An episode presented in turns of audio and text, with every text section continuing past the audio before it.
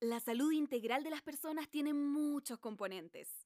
En este espacio vamos a conversar sobre esto sin filtros ni tapujos. Geno y Consu nos invitan a reflexionar sobre los distintos temas que condicionan nuestra salud, un poco ventilando sus experiencias y con algo de conocimiento también. Vamos a sacar las cinco. 3, Ya. 2, 1. Hola, Consu, ¿cómo estás? Bien, ¿y usted, señora Genoveva? Ah, ah, perdón, déjame decir esto. Siempre me pareció tan ridículo de los programas de TV que se saluden cuando empieza el programa cuando eh, estamos hablando hace Sí. una hora de este tema, justo. De este tema de- que nos compete el día de hoy, que surgió espontáneamente, que es hablar de, bueno, época festiva, la Navidad, el niño Dios y la familia. El arraigo, el desarraigo, el apego, el desapego, la familia, la Navidad, la alimentación, la salud. La espérate, ansiedad estoy como propia de fiestas. demasiado yo y como, ¿qué onda, logocéntrica? No, yo siempre salgo, yo siempre que me empiezo a echar para Ah, atrás, porque salgo empezáis a echar. al medio. Ahora, te dijimos el tema adelante esta vez porque si no se te tapa así totalmente. De- de- bueno, ahora no sé si vamos a volver a... Ya, filo, cómo salga. Sí, quilongo. Em, sí, pues vamos a hablar de, de familia y de fiestas y es bonito porque tenemos acá posturas bien distintas. Claro, es que ¿por qué surgió este tema? Nosotras, nosotras, bueno, nada, siempre conversamos de qué vamos a hablar, pero como que justo ahora medio que no planificamos. Dijimos al final del capítulo fin, pasado un tema, pero ninguna lo anotó. Y yo no me acuerdo, tengo que escuchar todo. O sea, es que el capítulo pasado hablamos de- del sexo, ¿Mm? así que eso da para cinco podcasts más. sí, pues obvio. Pero pueden hacerse en otra época. Sí, Son no. atemporales. El sexo es atemporal. El tema de las festividades y la familia, justo acá nosotras tenemos posturas muy distintas porque, bueno, la gente que me sigue en redes sociales saben que estoy enchuchadísima porque no puedo viajar a Argentina. Y para mí, eh, más allá de mi familia nuclear, eh, todo el resto de mi familia, padres, hermanos, tíos, son muy importantes en- para pasar la Navidad.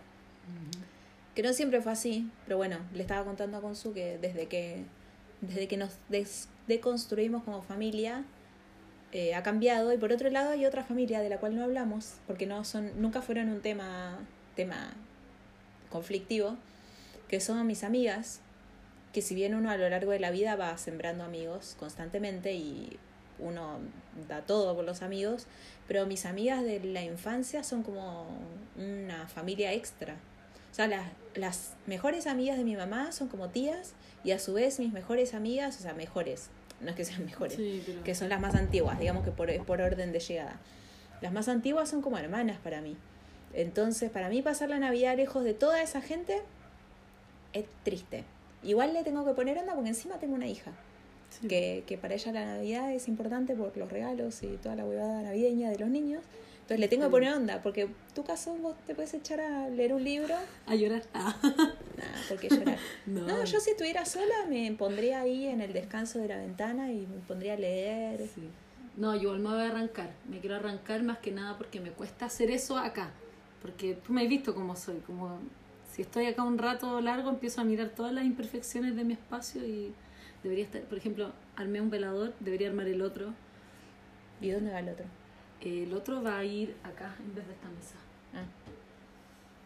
Sí, soy esa Bueno, a vos te persona. conecta con las imperfecciones porque, o sea, como que te pones obsesiva. Sí, tú me, te, me te fijaste al tiro, como, Sí. oye, andáis con todos los tocando. De hecho, ayer, mi, Movi- ayer tuve sesión con la moviendo- psicóloga me dijo lo mismo. Andas más obsesiva y yo sí un poco, porque por el acné me nota el tiro. Cuando me pongo obsesiva me empieza a salir un poco Ah, más de acné. No estoy tan con tanto, pero estoy No, con más que la vez pasada. No, yo, yo le dije, no, si vos si no me lo decís, yo no. le dije, no, si no tengo tanto, me dijo, pero tienes más que la vez pasada. Me dijo, no te estoy diciendo, estoy con mucho menos que en otra etapa de mi vida. Pero estoy con más acné y yo no lo había percibido. Eh, pero me dijo, pero estás más obsesiva. Y yo, em, puede ser. Rascándose la pierna. Claro, así como quizá, eh, sí, po, eh, empiezo a mirar todas las imperfecciones.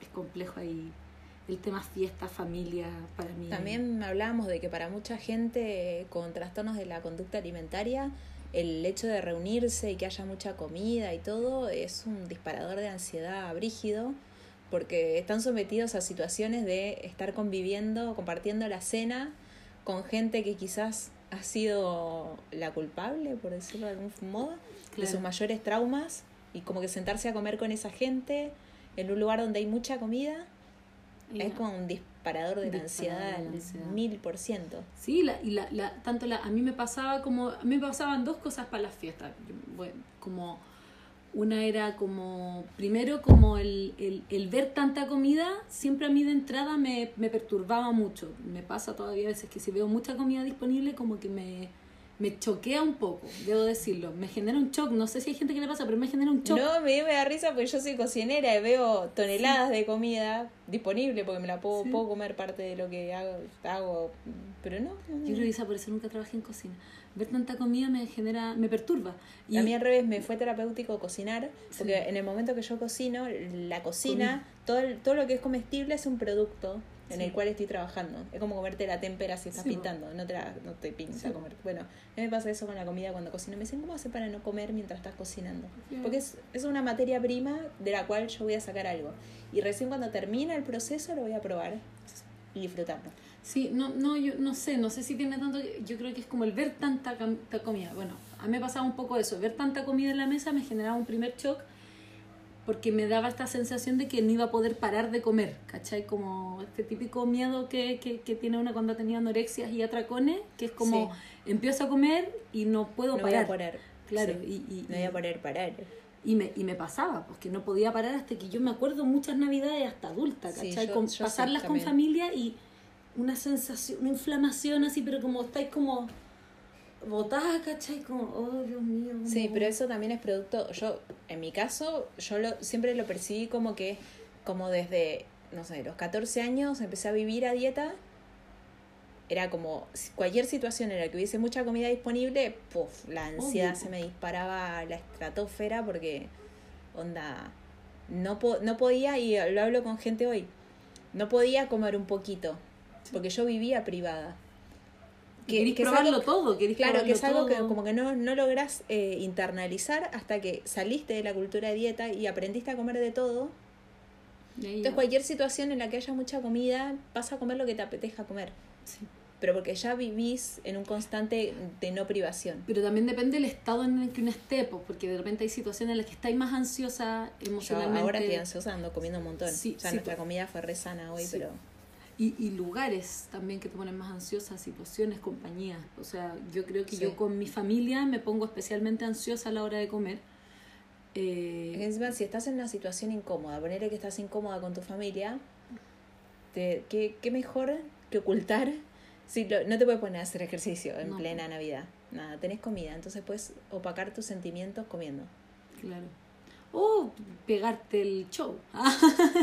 Ustedes me cagaron la vida. ¿Cachai? No, no, no. Te digo no. que eso me parece más sano Claro. que pegarse que- un atracón. Claro, puede ser. Bueno, Yo las veces que hice el show, no que no fue particularmente Sí. en Navidad, es como que fue un momento de mierda, pero al final terminó saliendo algo bueno de eso. Entonces es como... Nada, yo soy la rebeldía pura, o sea, yo me he mandado los shows. no, así. yo también. Pero, Todos. pero salen cosas Todos, buenas todos de, esos shows. No, a mí no, nunca me ha salido nada bueno. No, yo nunca he logrado nada. Ah, con esta gente nunca he logrado nada. Y No, se quiebra. no, no, yo, Em, yo me mando el show, acuso a todos de mis males, pero después cabecha, cabeza, cabecha, cabeza gacha. cabecha gacha, Después, de- Cabeza gacha. Después, después, cabeza gacha. Después con la cabeza gacha empiezo a pedir perdón y a explicar qué me detonó eh, Sí. la situación. Integrante por integrante de la familia, tipo, a vos te di porque tal cosa, a vos te di porque tal otra. Eh, entonces como que de, de las charlas individuales fue saliendo algo Sí. productivo, entonces como que al final en conjunto se armonizó la cosa. A mí, a mí me pasa, y te lo voy a decir así ahora, ah, no, no te lo había dicho, pero porque ya me ha pasado dos veces con dos, dos amigos cercanos, tú y, y otro amigo, que están como resolviendo cosas con su familia, tú me estabas hablando de cómo lo resolviste, a mí me da una envidia estas familias que comprenden todo. No, no, No, no. pero, yo, ne- sí. yo no, no, todavía no llego ahí, No, pero pero porque no depende de mí, po. Yo creo que en mi, en mi caso particular hubo tres situaciones que a mi familia la pusieron al borde de... A, todo, a todos emocionalmente nos pusieron al borde, que una fue mi intento de suicidio, que no fue un intento de suicidio, ay, me tomé unas pastillitas y, y me hicieron lavado de estómago y chau. No, o sea, yo de verdad estuve en la terapia intensiva, como... Que En de- riesgo vital, po. Sí, estuve en riesgo vital real, o sea, estuve a punto de morirme, que a mí, me- a mí me cambió mucho mi forma de vivir, como asumí el Hakuna Matata, Ya, ya a pesar de que me estreso como el resto del mundo por un montón de cosas, pero sí asumí el Hakuna Matata porque como que, posta de verdad, un día abrí los ojos y estaba entubada, o sea, estaba, estaba conectada con cables y la enfermera diciéndome, onda, cagándome a pedo porque por el susto de mi familia que estaba afuera, afuera estaba toda mi familia, mis tíos, todo, y era como la enfermera cagándome a pedos y fue como, concha de la lora. Y después de eso, verme adentro de una clínica psiquiátrica fue como también, mm, fue como, o sea, estás prisionero, ¿entendés? En una clínica psiquiátrica, por muy linda que sea la clínica. Estás prisionero, entonces es como que ahí yo tomé conciencia de, puta madre, o sea, que, que heavy, o sea, me pude haber muerto, porque entre Estoy morirte, privada de libertad. entre morirte y vivir como se te antoje el ojete, porque vivir como se te antoje el ojete, si total, Te, puede, la morir. posibilidad de, morirte está todos los días, a toda hora. Y eh, yo creo que mis papás se pegaron el manso cagazo con eso. Y, y eso ya los hizo cambiar un poco. e- Ese fue el año que te dije que no me hablaba con ellos porque me había ido a vivir con mi pareja y para un católico eso es un pecado. Yo creo que mi familia se pegó un susto grande, porque apa- aparte después de meses de no hablar conmigo, de repente lo llaman para decirle que yo estoy capaz que tienen que viajar porque casi, capaz que para cuando llegue el avión yo ya estoy muerta, ¿entendés? Imagino que eso para un padre debe ser fuerte.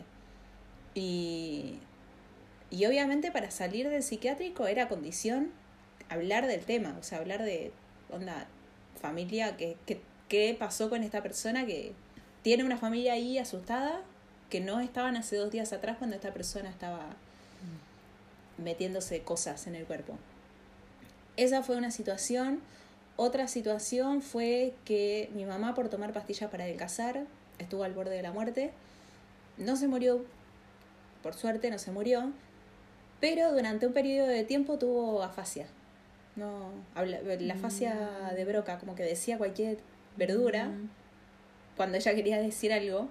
Entonces también fue, o sea, primero el susto de que se va a morir y después el susto de va a quedar así y nunca más en la vida, o sea, tampoco es que mi mamá sea tan comunicativa, pero a mi mamá le ayudó mucho eso, o sea, El no poder comunicarse como el valorar el comunicarse. el valorar el comunicarse. Mi mamá antes era un ente, no hablaba, incluso hasta yo pensé mi mamá tendrá autismo, porque no hablaba, ¿entendés? Y cuando le pasó esto, se, bueno, al principio pasó por una crisis muy heavy porque tuvo que hacer un tratamiento, em, pero a todos como que nos cayó también la conciencia de que tipo no estábamos haciendo nada. Bueno, mentira, yo sí, yo siempre le decía que ella tomaba mucho alcohol, que tomaba pastillas, que bla bla, que yo siempre fui quejosa y rebelde cuando veía que algo no estaba bien. Pero bueno, De las mías, de las mías. Sí. Bueno, los niños síntomas. los niños síntomas que nacimos para revelarnos. Ay, terrible. Y bueno, nada, mi mamá tuvo al borde de la muerte, todos se asustaron. Y después encima el susto de... Primero se te pasa el susto de que se muera alguien y después te queda el susto de que esa persona quede con secuelas. Porque en mi caso también, a mí me advirtieron que yo podía llegar a tener secuelas cardíacas. Al día de hoy he tenido unos episodios muy ligeros, no fue nada. Y después la tercera situación fue que, habiéndome dicho un médico que yo no podía quedar embarazada, me quedé embarazada y tuve un embarazo que empezó bien y después terminó con alto riesgo y después con riesgo vital del feto, entonces tipo la gran ilusión de toda la familia se vio en un par de horas en juego de que no de que chau, o sea, que se muera la criatura. Y eso también fue como Entonces yo creo que a mi familia le han pegado un par de sopapos como para decir, loco, valoren que se tienen y que es cuestión de hablar determinadas cosas. Te- yo te dije, mi papá es seco para evitar temas incómodos. Hay un capítulo de How I Met Your Mother. No sé si has visto esa serie alguna La vez. vi cuando estaba en reposo, Ah. pero no, no recuerdo todos los Hay, capítulos. hay un capítulo muy bueno en que salen los papás de Ted Mosby, el personaje principal, y también como que no pueden hablar de lo incómodo. No, no, no, mis papás todavía no pueden. Mi mamá sí, mi mamá es mucho más abierta a hablar. Eh, pero mi papá no, le- es como que ay, le genera una inc- incomodidad terrible. Eh, entonces yo creo que esos hechos, y como que pare- parece que es cíclico, como que cada X años algo pasa y a mi familia le pega un sacudón que es como, recuerden que la vida es frágil, Mm. las personas se van. Resulta que el hermano de mi papá abandonó a sus hijos cuando eran muy chicos y se vino a vivir a Chile. Y la mamá de mis primos mayores los maltrataba. Bueno, mi papá le tenía mucho amor, mi papá era adolescente, cuidaba mucho de su sobrina, que había sido abandonada por su hermano, y le tenía mucho, mucho, mucho cariño. Y bueno, nada, no nos llevamos mucho, porque te conté, mi papá se casó muy joven. No nos llevábamos mucho con mi prima. Hace un par de años mi prima falleció de cáncer de mama, una enfermedad que no había tocado nunca a la familia. O sea, la gente que se había muerto de la familia fueron mis abuelos de viejos. O sea, enfermedades, todo, pero eran viejos, entonces igual como que se esperaba que se mueran. Pero mi prima parió una semana antes que yo. También, como que mm, primero no quería ser mamá, después cuando quiso medio que no podía, de repente tuvo una hija. Una semana después tuve yo una hija y no sé, seis meses después le detectaron, un año después le detectaron cáncer de mama. Y bueno, la, la peleó, la peleó, hizo todos los tratamientos que, que le recomendaron y bueno, se, se, murió. Un día, fue, es muy loco, porque un día estaba festejando su cumpleaños y como a los dos días estaba internada y en horas, ¡pum!, se fue.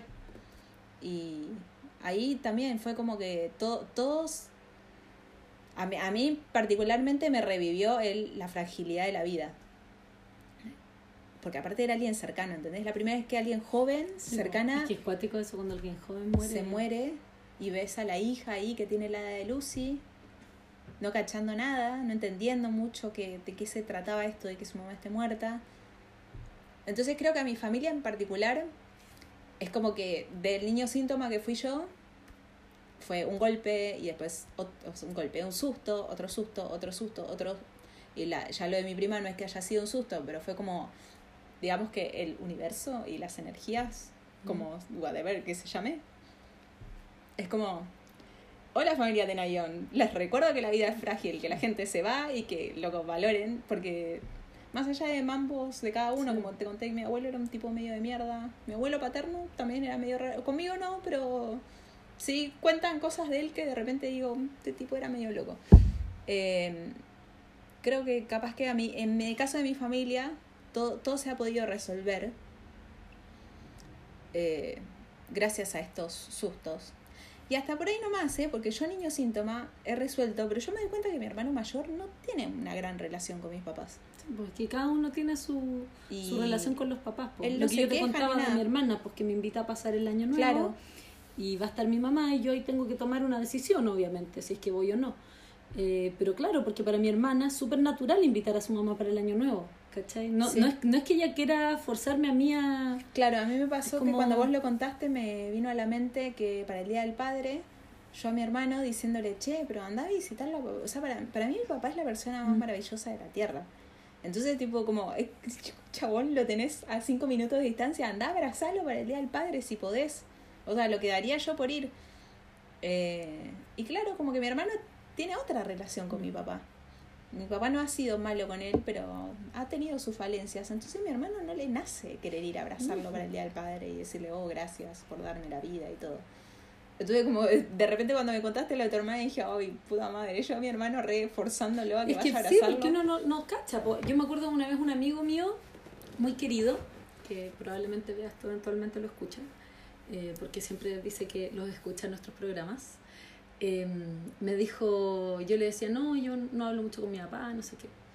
Y él, que es muy cercano a sus papás, como, pero reconcíliate con tu papá, pero acércate a tu papá. Yo como que tuve que contarles cosas de mi historia como para decirle como, hermano, no, No hay chance. no hay chance para mí de acercarme a este hombre, ¿cómo te lo explico? Eh, pero, pero claro, como que él lo hace con todo su amor de amigo mío que me quiere y que quiere que yo sea una persona resuelta con sus vínculos familiares. Entonces, eh, Hay vínculos Eh, que no se pueden resolver. claro, o que, o que no se están resolviendo en este momento, como quizá, no sé, yo no quiero... No, igual yo sí. pienso, perdón, No, eh, que me metan. no, yo también creo yo- que Perdón que me meta en tu vida, pero yo sabiendo las internas de tu, de tu situación en particular, creo No, que hay situaciones que- que no se van a resolver. No, igual lo creo. No, Sino que estoy diciendo, pero Quizás aquí con tu estamos madre hablando de un sí. imaginario. Sí. porque tu madre podría deconstruirse y entender la, ca- Sí. la mansa cagada que pasó. Pero no, Sí, o sea, pero- es como hay cosas que no, no se van a resolver. Sí, po- parcialmente es lo que te digo. O sea, como capaz tu mamá entender. Sí, yo, pero yo, yo por eso igual, Pero es yo, yo, a mi, yo a mi mamá, por eso a diferencia de mi papá, sí me vinculo con ella, como que lo que estoy ahora es como no contestándole el teléfono porque ya no estoy, estoy un poco cansada del tipo de, de trato que recibo de su parte. Entiendo de dónde viene, como que lo comprendo, pero no por eso me voy a poner a merced de, de, su, Tal cual. de sus malos tratos, ¿cachai? Pero desde ese mismo espacio como, mm, como claro, hay que comp- como comprender justamente como qué tanto mal, qué tanto bien me puede hacer esta persona. Claro, y ¿Qué- ahí, y ahí vamos al punto de la terapia sin filtro, chiques. Que alguien lleve un lazo sanguíneo contigo o que una mujer te haya parido, aunque hayas pesado 5 kilos, se haya sacado 5 kilos de su vagina para darte la vida, eso no quiere decir que vos necesites tener un vínculo con esa persona. Si después de haberte parido, te hizo vivir una infancia de mierda. O sea, le- yo, Genoveva Tenayón, autorizo a la gente a que no le hable a sus madres si sus madres son unas tóxicas. Sí, es que hay vínculos familiares que son tóxicos y también entender que si mi vínculo familiar está siendo tóxico, también eso es parte mía. O sea, también tomar responsabilidad en eso. No es culpa mía, sino que yo podría hacer que ese vínculo sea más sano, quizá, pero quizá no quiero hacer la pega que significa. Yo podría hacerme la tonta con muchas cosas que mi mamá me dice. No, Podría. entonces no sería un vínculo sano. No, pues porque sería yo Porque vos la- haciéndote claro, la tonta no es un vínculo sano. Claro, pero podría ser un vínculo que funcione para el resto de la familia. po. Podría Sí. ser que yo logre como ir a las situaciones familiares y no me sienta incómoda. Pero, pero claro, no es la realidad porque uno tiene que también comprender los procesos propios. Yo eso lo, lo trato mucho también en las terapias, como eh, entender la- esta parte de tu proceso. Eh, yo, por ejemplo, este mismo año hice un trabajo con respecto a la relación con mi papá. Hice una terapia como sanar la relación con el padre. Antes había hecho la misma terapia como sanar la relación con la madre, con una consteladora. Súper buena la con la madre, como que salí con una sensación como ya entendiendo muchas cosas y A por me eso pasó con las constelaciones también, que como... como que comprendí, yo Al- comprendí, tengo más comprensión de mi mamá. Pero Yo empiezo a mover. No, no, no, tranquila, tranquila. ay, Yo, pero yo con- empiezo a contorsionarme porque no sé estar quieta. Yo lo mismo. Pero yo, yo partí con los pies en el suelo. Pero yo con mi papá me pasó esa vez que hice esta terapia que salí enojada. Pero enojada así con la vida. Y sí. Sí, pues entonces como yo le hablaba, me acuerdo en ese momento a, a mi pololo, eh, que ya no es mi pololo, pero en ese momento era mi pololo. Dije, hoy me fue pésimo con la terapia porque no sé qué. Y le decía también, le hablé con mi psicólogo, me fue pésimo, me fue pésimo y enojada. Y los dos me dijeron lo mismo, que me, me dio gusto como que más de una persona me dijera lo mismo. Oye, ¿y cuántas veces habéis tratado de abordar esta misma temática? No, primera vez. Entonces, comprender que no, porque por, por ejemplo yo a mi mamá, y lo, lo hablé con mi psicóloga, o sea, no, no sé, yo, con- yo a mi mamá la vengo trabajando desde que partí la terapia. Yo a mi papá es algo que he evadido. O sea, la, la madre de donde saliste. Uno siempre trabaja desde la- la, madre. Y claro, la tengo mucho más integrada, mucho más trabajada y como entiendo quién es, ¿cachai? Como que logro como ser más compasiva. Ahora igual eh, mi psicóloga está justamente parece trabajando en eso conmigo porque como que me hace un poco... Porque yo, claro, le doy tanta humanidad a ella que se la quito toda a, a mi papá, ¿cachai? Entonces como, ya, pero eh, como que también darle responsabilidad a tu mamá, porque mi mamá como es una persona que tiene como problemas de salud mental que no están bien diagnosticados, porque ella decide no tomar terapia ni evaluarse, eh, yo igual la trato un poco como interdicta, ¿cachai? Como que ella no pudiera decidir, no pudiera ya actuar de otra manera. Pero me dice, y, y yo misma lo pienso, yo lo, lo hablo con mis hermanos también, digo, ya, pero si mi mamá no quiere ella tratarse como una persona con problemas de salud mental, ¿por qué nosotros la tratamos como una persona con problemas de salud mental? Igual, ¿Cachai? mira, ah, con respecto a tu envidia a las familias, mi mamá es una persona con problemas de salud mental porque fue adicta a los fármacos durante muchos años y yo enchuchadísima decía, tipo, ¿por qué toma tanto alcohol? ¿Por qué toma tantos medicamentos? ¿Por qué? ¿Por qué? ¿Por qué? ¿Por qué? ¿Por qué? Y yo siempre era la, la desubicada, Sí, o sea, como que... Señora, ¿qué le pasa? Claro, No, yo, señora. a mí, yo que siempre tómese decía, un calmante. Tenemos en un psiquiátrico y todos, pero ¿cómo va a mandar a mi mamá a un psiquiátrico? Claro. Loco, los psiquiátricos no son tan terribles. Yo fui a uno de visita cuando estaba estudiando. Yo no estuve internada terrible. en uno y no son tan terribles. No, o sea, sí, que lo- es chocante porque está preso, Sí, pero... Bueno, ahora todo el mundo que que ha vivido la cuarentena es como similar. Sí. Bueno, eh, en fin. En el caso de mi madre, se, es como... Hubiese sido exactamente igual si ella no se hubiese... Tratado. No, si no se hubiese casi Ah. muerto por las pastillas. Bueno, por eso. Al- hay al que casi dejar a la gente que, que haga su... su que, que es se, que hay se cosas muera. que pasan y claro, hay cosas que pasan y cosas que no. Uy, mandé con un te mandé el COVID ahí. Eh, no, salió volando una gotita, pero no pasó de la la, la visualicé. El COVID, ¿por qué si el COVID? No querés tener COVID, no tenemos No, COVID. no, me río, me río por todo este cuidado de distancia y todo, y que de repente escupo el vaso de agua, entonces Tipo, todo el Mm. cuidado al pedo. Eh, nada, yo creo que hay personas, como nuestras madres, que la diferencia de la mía, que casi puso la pata en otro, en otro mundo, Y se asustó. po. y todos se asustaron, entonces fue como, ya, loco, no nos podemos seguir haciendo los boludos con esto. Sí. No, yo, yo, Envenénala. Margarita, Bueno, que yo- que tiene un... yo lo que más, yo lo que más, yo lo, yo lo que más tengo, lo que más tengo como trabajado un poco, yo creo, con, con mi mamá justamente es como entender que ella eligió su destino y su vida. Como, Claro, es como lo que vos dijiste la otra vez sobre la anorexia. Nadie, nadie tiene que sacar al closet No, a nadie, No. del closet a nadie, como que... En ningún closet. Si, si ella no está cachando que necesita hacer terapia para tener un vínculo sano con sus hijos, No, po. No, va a tener un vínculo sano con sus hijos. po. no. Eh, y va a vincularse con quienes quieran vincularse de esa forma en que ella se vincula o quienes puedan vincularse con ella o sientan que pueden hacerlo. Yo en lo personal, eh, desde que tengo distancia con mi familia, es que me siento mucho mejor y que siento que todo va repuntando mejor. Es súper triste, no es algo que me dé alegría. No, a mí me da pena. Me da o pena, sea, sí. bueno, claro, bueno, para vos es triste, pero transmitámosle a la gente que No, sí. yo te dije todo el alejamiento que tuve con Sí. parte de mi familia, no me genera nada, porque justamente siempre me sentí incómoda. Sí, no, a mí me pasa que, que, que a ratos, o sea, es a ratos, no es como que todos los días esté triste porque extraño a mi papá, no. Pero sí me ha pasado que de repente digo como, no sé, tengo un problema económico y digo como, ¿y en qué me apoyo? Ah, en Claro. nadie. ¿Cachai? Oh, sería bacán tener a alguien en quien apoyarse. Exacto. O, sí, sí, en eso ¿cachai? No sé, pues tení una enfermedad y es como, ¿y quién me va a cuidar? Nadie, ¿cachai? Como, Yo te cuido. no, gracias. Vos sabés, igual, tus hermanas, yo me doy No, cuenta de tus hermanas, sí. tus hermanos, todos. No, sí sé, sí es porque una... Pero es como el síndrome del huérfano. Sí. Es Tu papá yo- no se murió, Yo lo maté hace rato. pero en el caso del papá de Papachongo, que sí se murió, a él le dio durante muchos años esa crisis, como... Y al día de hoy dice, no, ¿y si- ¿qué pasa si me quedo sin trabajo? Digo, hombre, me tenés a mí, tenés a mi familia, o sea, hay una familia, no está tu Sí. papá puntualmente, pero hay una familia. Y él me dice, no, es que no es lo mismo. Y posiblemente si mi papá no estuviera en este mundo, yo sí me sentiría sí, igual, sí, porque como el padre es el proveedor y es el que te brinda protección, un padre que no te brindó protección, o un padre que te la brindó y después se fue de este mundo, te dejan con el síndrome de huérfano, que es como una sensación de indefensión, de puta madre, si me pasa algo, si lo racionalizas, hay otro montón de gente que es tu familia, o no tu familia, pero gente que te quiere y que te va a ayudar. Pero la, la, la sensación es como, no, el padre es como el techo, es como el cuidado, la protección, y si no está eso, sea porque es un saco de weas, en tu caso, o sea porque se murió en otros casos, eh, es un, debe ser una sensación de indefensión que debe dar pena de ratos. Sí. Porque aunque lo racionalices es como...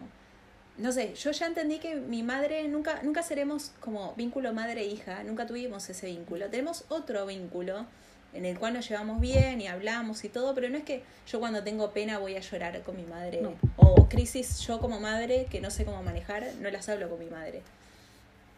Que tiene que ver con que el vínculo se armó de otra manera, desde otro Se armó de otra manera, un buen vínculo, pero no es un vínculo... O sea, y cada, cada uno con cada familiar tiene su tema. Eso. En mi caso, claro, con el tema económico, sé que mi papá es una persona que puede y que si eventualmente tengo una emergencia, él me apaña. Bueno, mismo ahora, con toda esta cosa de irme a Argentina, me dijo, mirá, yo tengo un departamento, que me dice un departamento, es una casa. Mm. Eh, y ya entendés cómo te da esa tranquilidad de que uno va a llegar y... Y que tenías un soporte, pues eso es. Eso es. Sí, y es eso, que- y eso lo genera mucho los padres, la, el, no, el crecer sin madre, o con una madre ausente, o con una madre que está enferma, Y la ausencia, eso, y la ausencia no solo es física, No eso solo es física, la sí, es ausencia emocional. emocional es, es- es- es igual.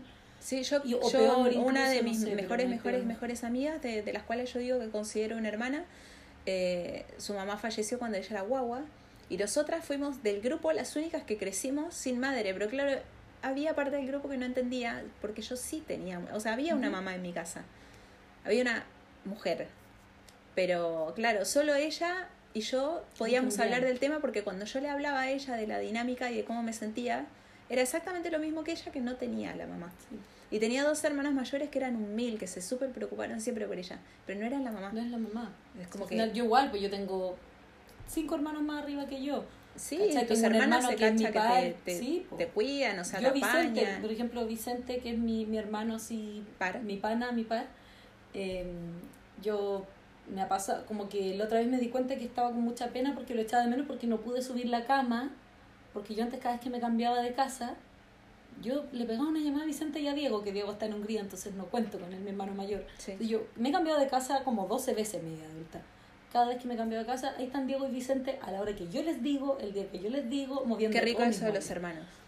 no sé, mis hermanos son un lujo, pues, ¿cachai? Yo a mis hermanos como que les prendo velas, ¿cachai? Eh, pero como bien tú dices, no es lo mismo que un papá. No es lo mismo que un papá. Y hay gente que te está escuchando ahora y va a decir que envidia esta mina porque mi hermano no me pesca y yo me puedo estar yo puedo estar saliendo de trabajar a las 12 de la noche y mi hermano tiene auto, me podría pasar a buscar para que yo no me vuelva sola a las 12 de la noche. Estoy pensando en alguien en particular, desde Valparaíso hasta Concón, qué sé yo, mi hermano podría ir a buscarme, pero le chupan huevos, a mí me violan, me matan, todo, no le importo. Entonces, eh, Sí, no. existen No, mis hermanos. existen carencias Con las en- herramientas que ellos tengan, que ellos tienen, yo sé que son gente con... Yo, mi- lo, que, lo que yo sí sé que yo, con gente con la que yo sé que puedo contar es con mis hermanos, mis hermanos en general, pero para cada uno uno cuenta para distintas cosas. Sí, creo. obvio. Yo tú, con mi hermana hermanos- Cata hablo algunas cosas, Sí. con mi hermano menor Bueno, yo tengo ocho, otras. así que tengo para elegir. Claro, tenés para todas las, todas las temáticas. Todo lo que yo quiera, sí, pues, o sea, cada uno tiene su Pero bueno, talento. ahora que estamos cerca de Navidad y justo hablábamos con su, tiene conflicto porque no sabe cómo pasar Navidad sola. O, y yo tengo conflicto porque no se puede viajar libremente entre países y mi país y mi familia está en otro país y no puedo viajar con total libertad, tengo mil atados. Entonces estábamos las dos con que vamos a pasar la Navidad quizás de una forma que no queremos. Quizás, en tu caso, yendo a una reunión que no querés. En mi caso, sea cual sea el panorama, siempre voy a estar con esa sensación de que no estoy con toda mi familia. Sí. Y que no está el brindis de las 12 de la noche y poner el niñito Jesús. Que yo no soy religiosa, No, pero el ritual de mierda de poner el muñequito en el pesebre es un, es un momento que es importante para la familia, entonces por defecto es importante para mí. Entonces yo tengo otras familias, tengo gente que quiero mucho, con la cual voy a pasar la fiesta si estoy acá, pero voy a pasarlo con sus costumbres, con sus Es rituales. distinto, yo, yo llevo, yo que llevo, yo llevo como dos comidas de Navidad parece, como noches en que decidí como ya, no voy a seguir pasándola con mi familia nuclear. Eh, tres, tres llevo, tres comidas, tres como noches de Navidad en que dije como yo ya no paso el 24 con mi familia como comiendo. Voy después a verlos, entrego regalos y a veces los 25 nos hemos juntado. Pero el año pasado fue el primer año en que nada de la Navidad la pasé con mi familia. Con, mi, con unas amigas, estaba, o sea, familia, estaba Vicente y la Rosario, mi hermana menor, y Vicente, que es mi, mi pana. Y yo le digo mi pana porque es como...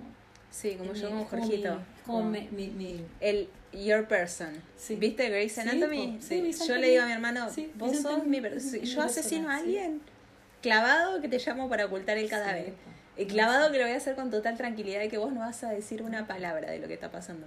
Sí, yo el otro día escribí justamente un texto con respecto a como dónde nace mi vínculo con Vicente, que es muy bonito. Eh, ¿Lo publicaste?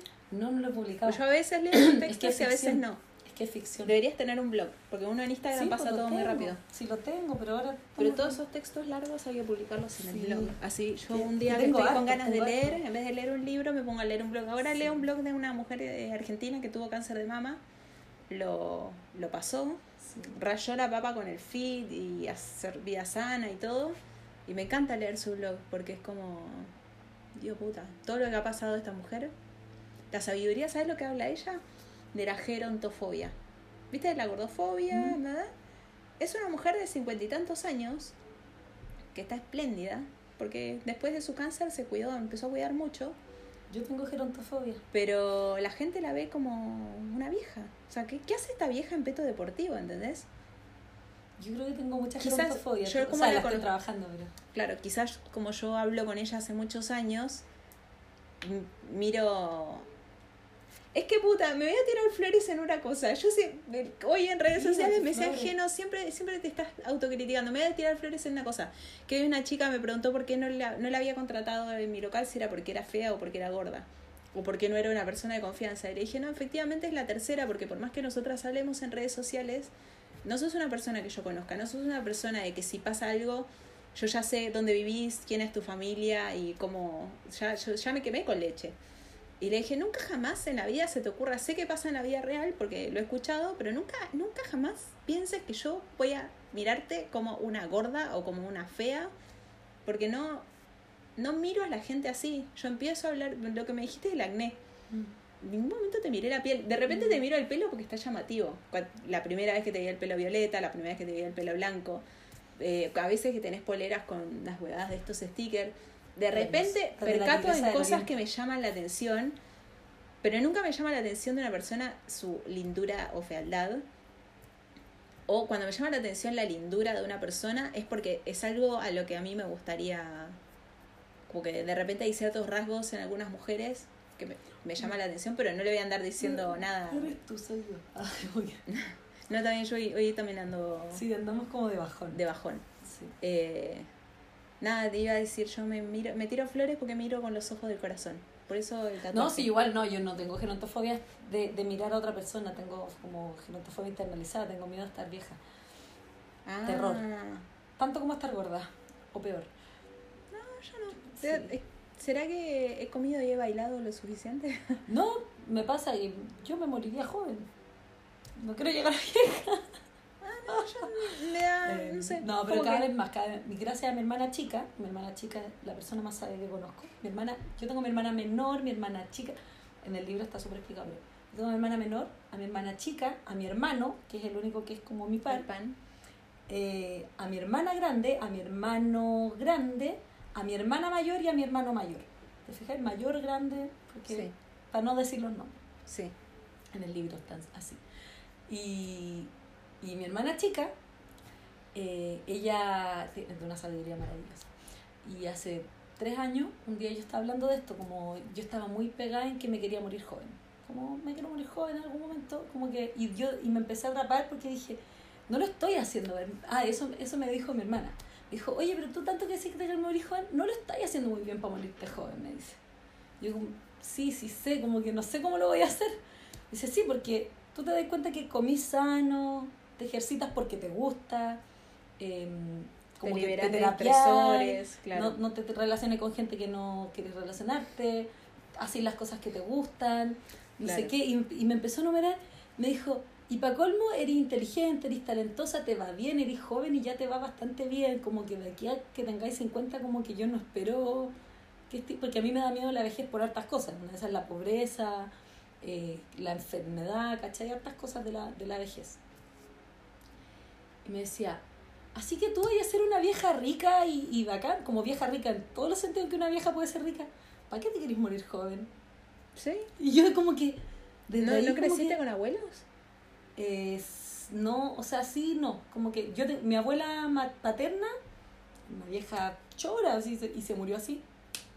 Sí. Pero siendo no tan vieja, pero ella tampoco quería morir, vivir tanto, yo creo. Bueno, mi abuela no mi quería nana, vivir tanto, pero... No eran abuelos, pues mi nana, mi nana que vivió hasta los 105 y era una persona... ha- Hacía, la- hacía todo en la casa porque creía que era nana, toda- ya no era nana, pero en verdad no había nadie que hiciera las cosas en la casa. Entonces la señora Hacía todo. Además que era lo único que sabía hacer ella en su Sí. corazón. Yo digo, por eso yo no quiero tener nana puerta adentro porque no, no, no quiero como que una como encuentro que es una, un trabajo como medio triste para, no sé, yo no la veía ella triste, pero igual como que su vida la entregó a otra gente nomás. Sí, es como Ahora- tener una esclava. Sí. Yo lo veo así, ¿eh? Sí, po. Lo- No, lo yo digo estoy muy de abiertamente. acuerdo. Yo no tendría una Yo nana de viviendo en mi casa, Yo estoy muy de salvo que acuerdo. esa persona lo necesite. Exacto. Yo estoy Si muy de esa acuerdo. persona lo necesita Mi- mi- porque está... Mi nana vivía con nosotros porque ella quería. Pero a mí igual me, me hacía mucho ruido que la señora hiciera todo en la Que casa siendo una adulta mayor, ¿cachai? Era como, No, y que está siéntate, toda- desde acuéstate. que se levanta hasta que se acuesta está ahí pendiente de servir a la familia, aunque no, aunque todos la traten como un Sí. integrante más, la mina tiene pero muy no arraigado de otra servir. manera. Pues si mi nana desde los 14 años era nana, tenía 105 años. Sí. Como, ¿qué, qué otra vida conoce? Lleva 90 años sirviendo. Como, Claro. entonces como que yo dije, no, nunca voy a tener nana por dentro. Si yo tengo a alguien, me va a hacer el aseo, quizá alguien que me cocine de vez en cuando. Y no creo, en verdad, porque cocina, prefiero cocinar. Sí. Eh, pero dije, no, nunca, porque... Sí, es que es heavy. Eh, eh, tenés que agarrar que- a una persona que está en una situación de necesidad muy grande y es como. no sé. Bueno, hablando de familia y... Hablando de familia, y sí, porque se convierten en parte de la familia. Para mí, para mí, bueno, para mí mi figura materna, Uno le da el cuidado de los hijos. Yo a los, yo a los 13 años estaba muy en mala con mi mamá en esa época. Me acuerdo yo tener una conversación con una amiga y yo dije, para mí mi mamá está muerta y mi mamá es mi nana. Como que le delegué y se me murió a los dos años, entonces como que tuve mamá dos años. Ah. No, yo, por ejemplo, a la mejor amiga de mi mamá, que está en el grupo de WhatsApp de la familia, le digo, el- para el Día de la Madre en Argentina fue en octubre. Nada, mamá, feliz día, bla, bla, bla. Y Juani, feliz día, mi mamá bis. Le digo a mi mamá bis. Porque como es la mejor amiga de mi mamá, quizás muchas veces cuando mi mamá no podía, no podía por sus incapacidades cumplir ciertos roles, Juani estaba ahí disponible para mí. Entonces le digo a la mamá bis. No, yo igual tuve hartas, hartas madres. Yo también. Tuve a mi nana, estuvo Las mi mamás de mis amigas. Sí, mi madrina, la mamá de una amiga muy querida también. eh, la, Ay, me la hermana de mi mamá. boluda. De repente pienso todas las madres que tuve. O sea, como que igual mi mamá fue una mamá dentro de lo que pudo. Las mamás de mis amigas, que tipo, una cuando yo estaba anoréxica, una preocupada de cocinarme para, porque ella en su, en su imaginario pensaba que si yo comía me iba a curar. Entonces ella me cocinaba y me Mm. se daba la paja de cocinar cosas que a mí me gusten. Y la mamá de otra amiga preocupada que el pololo que yo tenía en la adolescencia, el huevón me medio que me maltrataba. Y después mi abuela que estaba ahí siempre aparecía cuando las papas ardían, aparecía un vuelo de aerolíneas argentinas y salía mi abuela. Como, puta, digo, Sí, tuve Tan- muchas madres. Es que eso, eso es bonito también resignificarlo, en vez de decir La como, familia. tan abandonada que estuve. Loco, yo tuve mucha familia. O sea, yo. muchas mujeres. La mamá, la mamá de mi ex, o sea, la mamá de, de, de, de la pareja que Sí, yo tuve mi 15 suegra, años. mi suegra también. Loco. Con todo lo que puedo criticarla hoy también, mi No, suegra. yo así, mi suegra pero me ha dado También. me ha dado una gran mano, sobre todo en mi tratamiento de, de la bulimia y la anorexia. Como a ella le toca el tema muy de cerca, me ayudó mucho. Entonces, puta, no, no la familia siempre es la familia. Sí, po. No, igual yo he tenido amigas también muy, muy, muy cercanas que me han apoyado, que me han acompañado en momentos así duros, amigos también. Yo en este momento estoy más de los amigos que de las amigas, no sé por qué. Bueno, quizás... Porque he hecho más de menos a Vicente, yo de repente creo puede ser eso. es Sí, o quizás todo el conflicto con tu mamá hace que con las figuras femeninas... Sí. Eh, A mí me cuesta, me cuesta más vincularme con las mujeres que los hombres, lo hemos hablado, parece. lo, lo hemos hablado y sí, bueno, no Sí. sé, es un tema muy particular porque yo no... No, no, No, pero, tengo- pero, pero bueno. Bueno, ahora me está costando más eh, vincularme con hombres porque tuve un amigo re que se convirtió en un- una especie de amorío tóxico, muy tóxico. Y era como el único hombre así que consideraba full, full amigo. Entonces como ahora me dio... No quiero tener relación con ningún hombre que no sea mi marido o mis hermanos. Claro, cuesta, hay que re- reconstruir esas, esas, esos, esos miedos. Qué hermoso que no se nos esté cayendo. No sé qué habrá pasado la- las otras veces. Eh, han comentado algunas cositas. A ver, Eh, ¿puedo ir a leer? Ay, ya, vaya, vaya usted, pase. Andamos las dos, me encanta que tú andáis con tu vestido de leopardo y yo ando no, con la tigresa se se ve de. Cuando uno está medio del orto se quiere vestir como para enaltecer un poco Claro, visualmente. sí, se te ve muy bello ese vestido. Vamos a saludar a la gente. Ay, me encanta que saludes, no sé cómo se hace eso. Saludar. ¿Estás buscando saludar? Ay, es que no, no, no toco. Se escucha muy bajito. Ay, sí, sí, es que no, no hay forma de... Sí, bueno, pero lo vamos a subir a Spotify. Bueno, pero Siempre se quejan un saludos, poco de lo mismo. Ah, ya. Es que algunos salía como algo más abajo, pero es como que se unió nomás. Ah, ¿eh? ya. No, no, saludos. Ya cachan que no comentan. cachan que no- sí, Ya, me parece maravilloso. Eh, ay, justo alguien saludó porque le había saludado. Hola. Queríamos ver si había comentarios o algo. Eh, bueno, en fin, con las fiestas y todo eso, yo creo que lo que uno más importante, lo, lo más importante que podemos hacer, entendamos que esto es una fiesta. Partamos por esa base. Es un día. Estamos sí. hablando de una fiesta. No, estamos hablando de una fiesta, de algo que es para celebrar, para pasarlo bien. Entonces, si vamos a hablar de una fiesta, que sea mi fiesta.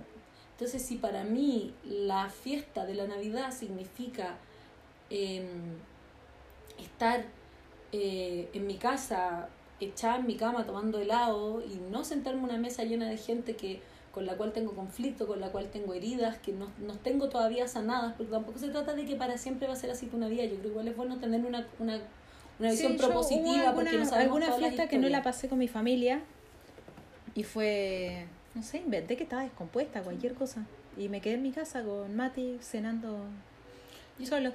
Y está bien, po, porque estuvo uno se- súper bueno. Sí, yo igual, yo igual tuve dos, dos fiestas navideñas después de años de, de decirle al, al, al, al otro, eh, como, oye, hagamos algo distinto, por favor, no, porque yo a mí no me gustaba comer con su familia para Navidad ni con la mía, entonces, o no comemos juntos y tú te vas y yo me quedo en la casa como que tranquilo, pero yo no quiero ir a comer con tu familia en Navidad porque no es tu familia el problema, yo me, lo paso mal. La comida Claro. de Navidad no es una situación que a mí me haga sentir cómoda. ¿Cachai? Es como ya, como que la gente cercana ya, ya va cachando mi gente cercana, entonces ya no me invitan a comer para Sí. Navidad. Tú, mi hermano me llamó para el año nuevo. Y la gente que tiene que pasarlo con su familia porque vive en la casa de sus padres, nada, inventen que están descompuestos y se van a encerrar al cuarto. Y, y es- eso, eso quería yo decir. Hay una cosa que es la distancia física y otra cosa es la distancia emocional. Trabajar la distancia emocional, distanciarse, distanciarse emocionalmente de los espacios que me hacen mal, también es un ejercicio que es útil, ¿cachai? Sí, Cuando yo y- aprendo a decir como, esta persona, eh, los cuatro acuerdos, ¿cachai? Hay uno que es em, ser impecable con la palabra, pero está también no suponer y no tomarse las cosas personalmente. Si mi mamá me dice algo y a mí me hace daño, mi mamá no me dice algo, aunque me lo diga con la intención de hacerme daño. Es mi mamá la que tiene el problema, que no sabe tratar a su hija, ¿cachai? Que no sabe conservar un buen vínculo con su hija, pero no es personal conmigo. Ella tiene un problema. Ah, pero lo tiene solo conmigo. Bueno, tiene un problema contigo, pero no es, Porque está es su problema. está proyectando algo en vos. Claro. Pero lo que digo, a la gente que tiene medio la obligación, porque están muy cerca físicamente de la familia y no se sienten cómodos, nada, enférmense ese día. No, mira, cachá cómo estoy perdiendo pelo. Enférmense ese día. Re, conse- sí. consejo- consejos de la experta. Evasión emocional. Eh, me siento mal, tengo que ir a acostarme. Sí, o decir como, ¿saben que no quiero comer hoy día? Como empezar a hacerse cargo también, hacerse No, es que igual vos a una familia que no, no, tenés unos padres grandes, ponele que nunca cacharon nada de, de todo esto que estamos hablando de, de construcción y de vínculos y de, de que el vínculo se forma como vínculo, que no, no te lo impone, no te lo tiene que imponer nadie, porque cuánta gente se fuma una madre tóxica porque bueno es mi mamá, no porque bueno es mi mamá. No, loco, si tu mamá es tóxica, es tóxica, te está haciendo daño y alejate de ella. O de tu papá, digo la mamá porque como mayormente los conflictos son con la madre. Em, pero como que siéntanse medio la libertad de poner distancia, pero no siempre poner distancia es como decirle, no, ¿sabes qué? No me siento cómoda, no quiero No. comer, no, sino de, Distancia que- emocional. a veces más fácil es decirle a tus papás, eh, no sé, no me siento bien, me voy a quedar en la cama. O, insisto, puedes estar en la mesa, pero trabajar qué te pasa a ti con lo que está diciendo la otra persona. Como, mi mamá me está diciendo algo que no me está gustando escuchar, ¿qué me pasa a mí con eso? En vez de decir, es que mi mamá es mala y ponerse a pelear y ponerse a gritar y generar... No, un- es que hay gente que la pasa mal Quilombo, en silencio. Quilombo. La gente, hay gente que la pasa mal en silencio y se atracona de comida Sí. para, para sobrellevar ese pasarla mal con dopamina. Y nada, antes de someterse a eso es preferible inventar que tenés diarrea y que vas a necesitar estar en encerrada. baño, claro. Sí, como yo creo que hay, hay, hay que buscar las estrategias Creo que para- una cosa sana, sana, sana, que para mí es universal y que se me echen encima todos los médicos y psiquiatras del mundo, es vos poner tu propio límite, decir, bueno, ok, esta es mi familia, vivo acá, porque no me queda otra, pero no quiero, no quiero sentarme y hacer de cuenta que estoy festejando algo cuando la estoy pasando como el orto. Así que yo inventaría que tengo diarrea. Tipo, nadie, nadie te puede eh, contrarre- Supervisar, nadie, nadie, va, nadie va a querer chequear que tengas diarrea. Nadie Sí, va a ir al baño a revisar, sí. Una unidad lo de la Lo diarrea. de la diarrea está bueno. El dolor de guata funciona para todo. Sí. No, yo creo que por eso es la somatización más típica. Porque es como, tipo... No te tengo- mata, pero te, te, te obliga Te a estar como... Sí, te indispone, ¿verdad? Te indispone, te, te entonces- obliga a quedarte en casa, te obliga a quedarte en un ah, espacio. claro, quedarte en la cama o en el caso de la diarrea o estar cerca de un baño. Claro. Y claro, está bueno porque nadie, nadie, nadie te va a refutar eso, pero si decís me duele la cabeza, te enchufan un paracetamol, cualquier huevada para que se te pase el dolor de cabeza y... Pero en cambio con la diarrea no te la refutan con nada. No, no es verdad. Sí, Consejo- consejos de Geno. Tómense un laxante para Navidad, así no tienen que pasarla no, en la mesa. no, para que, que mostrar la diarrea si no puede fingirla. No, sí, no, sí, obvio. Vaya al baño, te quedas ahí un ratito más. ¿Cuánta gente fingiendo celiaquía para no comer carbohidratos? fingir una diarrea para no sentarte a la mesa con tu familia no, No me parece nada. tan grave. Claro. No, pero hablando de familia, eso, se acercan las fiestas y mucha gente como, bueno, los que están deprimidos como yo porque no pueden pasarlo con la familia, hacer el ejercicio de, bueno, a- agradecer, bueno, Y armar un espacio propio, pues, Tengo salud. propios. sí, pero a mí me gusta la bulla. Sí, no, pues, pero mientras no. Te estoy diciendo, estamos hablando de la situación tuya como hasta ahora, que es como. Sí. no Re sé que si- haga consejos a todo el mundo, pero no, la mía no se puede cambiar No, si no po. viajo. Claro, no, ojalá que puedas viajar, pues vamos a, vamos a esperar que así sea. Eh, llamamos no por favor así- al consulado argentino en Chile que me respondan, por, Por Dios, que no me pescan. No, igual está complicado para mucha gente viajar. Así que para todos los que no podemos viajar y sí queremos estar físicamente con nuestras familias, nada, ánimo a mirar, no sé, cómo está pasando la Navidad en Japón. Es re entretenido mirar por la tele eso. Bueno, en general el año nuevo, que te van pasando, como va desfasado el horario. Siempre hay un canal que te está transmitiendo cómo se va celebrando el año Sí. nuevo. Entonces Y también ah, ya quizás 2021 en Japón. Y de repente, no sé, hay gente que se sienta sola, que, que va a estar sola ese día, como ignora que es 24 de diciembre, apaga las redes sociales, no pongas a mirar historia. ¿Y con, ¿Qué harías un jueves? Porque es jueves, el 24 es jueves. ¿Qué harías un jueves feriado? O sea, un jueves eh, que es víspera de un feriado en tu casa. Ay, sí, sola. por Dios. Lo- los que les estén pegando bajón las fiestas, eh, desháganse de las redes sociales por Sí. 48 horas. Sí, ¿y qué, qué harías esos días? ¿Qué harías tú si es que no, si es que, ¿qué harías un día, una noche que, que precede un día feriado? Es que yo si me quedo acá, creo que posiblemente lo pase como todas las noches, Sí. comiendo algo rico en la bandeja, en la cama, mirando Netflix. Eso. Y no pasa nada, pero uno, es que es 24 de diciembre, ¿cachai? Como, pero ¿cómo va a estar sola? Sí. Yo por eso me quiero arrancar, en verdad, porque no quiero que nadie me invite a ningún lado porque no porque me siento tentada Sí. a ir. Eso me pasa. Si es que tú me decís, hagamos algo, yo por ganas de verte a ti voy a ir, pero al final no lo voy a pasar bien porque yo el 24 no quiero estar con nadie. Yo ya me di cuenta que Yo eso es lo pensé en invitarte en caso de que venga mi amiga Glo, como va a ser todo muy... quiero. O sea, Mm, yo vos sabés que es muy heterogéneo mi, mi, mis amistades chilenas. Eh, entonces sería como una niña por ahí creyendo que va a pasar Papá Noel a la noche y por ahí otro fumándose un porro y otros comiendo asado, otros tomando vino y así Sí. como cada, cada uno en su volada. Sí. No, yo creo que voy a viajar. Pero después lo pensé. Dije, si de verdad esta fiesta es incómoda para ella, ¿por qué la voy a... Sí. ¿Por qué la voy a presionar a que la pase bien No, si no y- tiene ganas de Y pasarla si bien? no viajo, prefiero quedarme acá. Sí, pero un buen consejo que dijiste, eh, alejarse de las redes sociales, porque te Sí, invade porque te gente mirar de, como, de que... ay, todos están comiendo. No, y aparte, una mentira, les voy a dar un ejemplo. El año pasado, el año nuevo del año pasado, yo lo pasé con una persona que me estaba mandando mensajes por privado en Instagram, hablando de la ropa que yo tenía puesta y así, unos mensajes medio cerdos, o sea, como sexuales.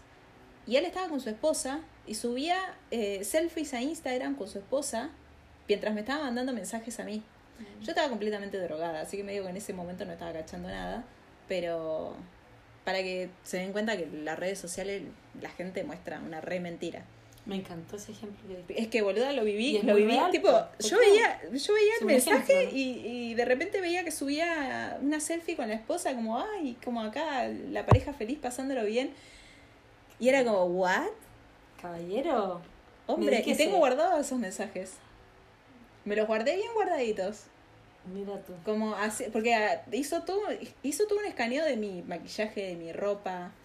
Hasta, hasta medio que le excitaba que yo esté drogada. Y tengo, me guardé esos mensajes porque dije, uno nunca sabe cuándo le pueden servir de prueba los mensajes. Pero fue brígido eso, ¿eh? Porque yo ya estaba separada de Mati, Mati estaba ahí, y yo no la estaba jugando de familia feliz. Era como, bueno, estamos juntos pues somos familia. Pero estaba subiendo fotos a redes sociales como, ay, acá con mi familia feliz. Así que nada, no, aléjense de las redes sociales porque la gente que está. La gente que la está pasando bien no está posteando en redes sociales. Y la gente que está posteando en redes sociales que la está pasando bien posiblemente la esté pasando como el orto, pero está siendo. está queriendo creer que la está pasando bien. O hay gente que sube cosas, porque tampoco generalicemos, hay gente que puede subir cosas pasándolo bien, pero no sube tanta, tanta. Ah, sí, yo una vez grabé, pero porque fue muy divertido. Toda mi familia se puso a cantar cumpleaños feliz a Jesús. Todos tan borrachos que se pusieron a cantar el cumpleaños feliz a Jesús a las 0 hora del 25 de diciembre. Se pusieron a cantar el feliz cumpleaños. Y tipo, a Jesús. Entonces lo grabé igual porque era como, miren qué bizarra que es mi familia, por eso la paso tan bien. Por eso, por eso es tan divertido pasarla con Un tío se le dio por empezar a las 0 horas un cumpleaños. Y como que todos prendieron, ay, yo y dije, nada. Este momento tiene que ser guardado para la historia. De hecho, me va a aparecer como recuerdo en Instagram, lo voy a compartir. La familia cantando el cumpleaños feliz a Jesús, Jesus Christ. Qué divertido. Pero bueno, nada, como siempre redondeando a última hora. Me encanta. Eh, no se sientan forzados a que porque es la fiesta tienen que eh, estar con la familia si es que la familia no, no les hace bien. La familia no necesariamente es la, la gente que tiene uno de sangre. Se pueden hacer otras familias, se, Se pueden, pueden hacer armar otros familias. vínculos. Y también se pueden solucionar ciertos vínculos si es que uno quiere, pero si uno no quiere hacerlo, no tiene si, por qué quiere- hacerlo. si quieren hacerlo, agarren el 24 de diciembre, saquen la metralleta y den con todo, que es un día especial para dejar la cagada. De verdad, es un, sería una, una buena- si, si la estás pasando como el orto, No, saca la yo, ya me, y... yo ya me he pegado tantos shows en las, en, las, en las situaciones familiares que mi familia no, no, no tengo buena fama por eso. No, sí, yo también. Pero no, no en las fiestas. Justo en las fiestas estoy piola. baby shower, me acuerdo, navidades. Baby shower, ay, qué feo, pobre para la embarazada. Ya, igual para mí, ojo. Yo, yo no quise, con yo, la embarazada. no, yo no, yo no quise que me hagan baby shower porque dije, "Mm, ay no, esta fiesta, esta fiesta bizarra, que encima a los ocho meses se hace más o menos. Yo no sabía si mi criatura iba a nacer bien. O sea, a mí no me dan una fiesta hasta que la bendición esté de este lado del mundo, o sea, como de este lado del mundo. No, no me, no me anden festejando un feto que está en riesgo de vida, no, no, que No, hay fiestas que, como eso, mira, vi- viste hablando de los yo ritos. banco a la como- gente con no, su no, dejemos de, de crearnos ritos que no son nuestros. Hagamos nuestros propios ritos, como conven, eh, Ojo, eh, como yo lo. Halloween lo agarré como propio porque me divierte Porque lo que te- muchísimo. pero eso te digo, hagamos lo propio, si no significa como, no, no, no, si es que Halloween es gringo, no, No. apropiate del rito si querís, apropiate, porque es tu rito, es tu fiesta, lo que Es digo, divertido, es sí. tu fiesta, que sea tu fiesta, ir a pedir golosina. Sí, yo lo encuentro divertido. Para mí es re divertido. Halloween. Sí. Siempre he querido como celebrarlo. Y aparte es como medio un homenaje a toda la gente que está muerta. No sé. Yo justo el año pasado que quería celebrarlo, ir a una fiesta grande, pa, estallido social. Este año pandemia. Este no podía, año yo- pandemia. Pucha, tipo, vos no me dejan festejar a los muertos, yo que-. Vivo de la muerte, básicamente. Estoy siempre estoy esperándola desde que nací. Ah, siempre digo lo mismo. Ay, qué terrible. Los depresivos somos así, tenemos la muerte tan presente. Sí, pero yo... Y la gente que no es depresiva, No medio como que le da, como le que da, los le da ataca. nervios. Es como, pero tranquila, si no me voy a matar. Solo Claro. estoy esperando la muerte. Ah, Con los Sí. brazos Solo hay abiertos. veces que hay días que deseo morir, Claro. pero no me voy a matar. No bueno, yo que ya hice el intento no lo voy a, no lo haría de nuevo. Bueno, yo nunca lo intenté por la suerte que tengo. Yo dije, tengo No, tanta boluda, suerte no, que le, me- no lo intentes, pero ¿sabes qué? De onda, te lo digo, le, vas a hacer que todo un mundo de gente la pase mal. Y ni siquiera cachás hasta dónde va No, a llegar la gente no que la va a pasar una- mal. O sea, yo no soy tu familia, no somos amigas de toda la vida, pero si vos hicieras algo No, atentando contra tu vida, yo me sentiría como el reverendo ojete porque me, me cargaría la culpa de, tipo, un mes antes yo la vi y conversamos y la vi triste y no hice nada. Claro. Entonces me voy a sentir culpable por no, No, haberte que- arrastrado a, a Pero pasar yo no soy suicida. Yo ya pasé por ese intento. No, ni siquiera lo La intenté. conversación que estamos Mis teniendo. intentos suicidas se, se, se cierran en que yo pienso el suicidio, porque yo todo lo planifico. Entonces digo, ¿y si no me funciona? No, Y yo No, por eso no, no. nunca he intentado suicidarme. Mira, si te funciona, vas a dejar la cagada, puedes dejar un mundo Y de si no me gente funciona sintiéndose también, culpable. me voy a dejar la cagada yo. Exacto, y si te funciona mal, vas a dejar la cagada igual porque un montón de gente se va a sentir Me va a mal. salir más caro que la chucha y... Sí, No, bueno, en Argentina ir al psiquiátrico era gratis, pero te digo que eh, cuesta un dineral. No, y voy a dejar, voy a tener que dejar de trabajar. No, ¿para qué voy a Mejor tomate el suicidar?